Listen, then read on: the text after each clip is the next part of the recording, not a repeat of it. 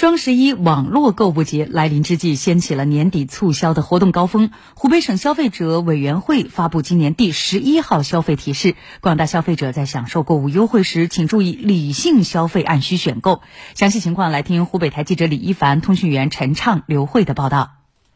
面对今年的双十一网络购物节，消费者显得比较理性。消费者小秦说。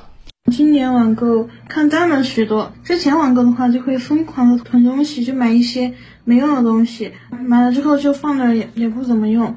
经历了十多年的网络购物节之后，消费者多少也了解了商家的一些促销套路，但是面对商家的反复推销，难免会有些购物冲动。为此，湖北省消费者委员会消费指导部副主任于静提醒，建议那个消费者啊，在那个购物前列出一个购物的清单。清单的总额是否超出了自己的经济负担能力？消费者呢，不要过分的消费透支，以免影响你日后的一些生活。建议呢，大家可以根据日常那个商品的消耗量来确定你的购买量，避免过量的囤货。特别是一些那个食品，它是有保质期限的。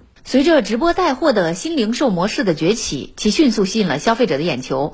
有些消费者在尝鲜之后发现，部分直播间销售的产品差强人意，其中货不对版的情况最突出。嗯，消费陷阱的话。货不对版的情况比较多吧，就是有时候看一些直播间里面人家试穿的衣服很好看很有型，但是收到的东西好像不太一样。于静表示，直播带货的模式现在越来越火爆，但是这种新零售方式确实也带来了一些问题，导致投诉增加。他建议，火爆的那个直播带货和网购盲盒的这种消费模式啊。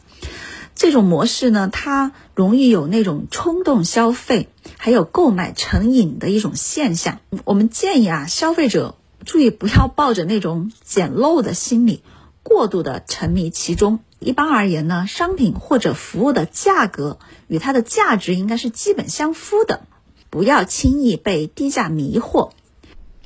网络集中促销时，商家为了冲销量，通常推出大额满减的促销方式。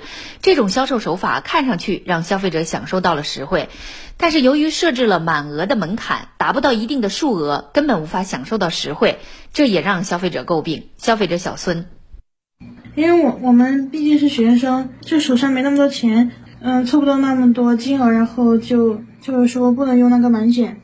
湖北省消费者委员会提醒，消费者在通过网络集中促销购物时，一定要确保交易安全。通过平台官方渠道的网站或小程序购物时，注意账户的信息安全，妥善保管好各类账户密码，切勿通过不安全警示的网站和二维码支付费用。留心非自营平台的高额返利、红包、中奖付费等链接，谨防信息泄露、资金账户被盗。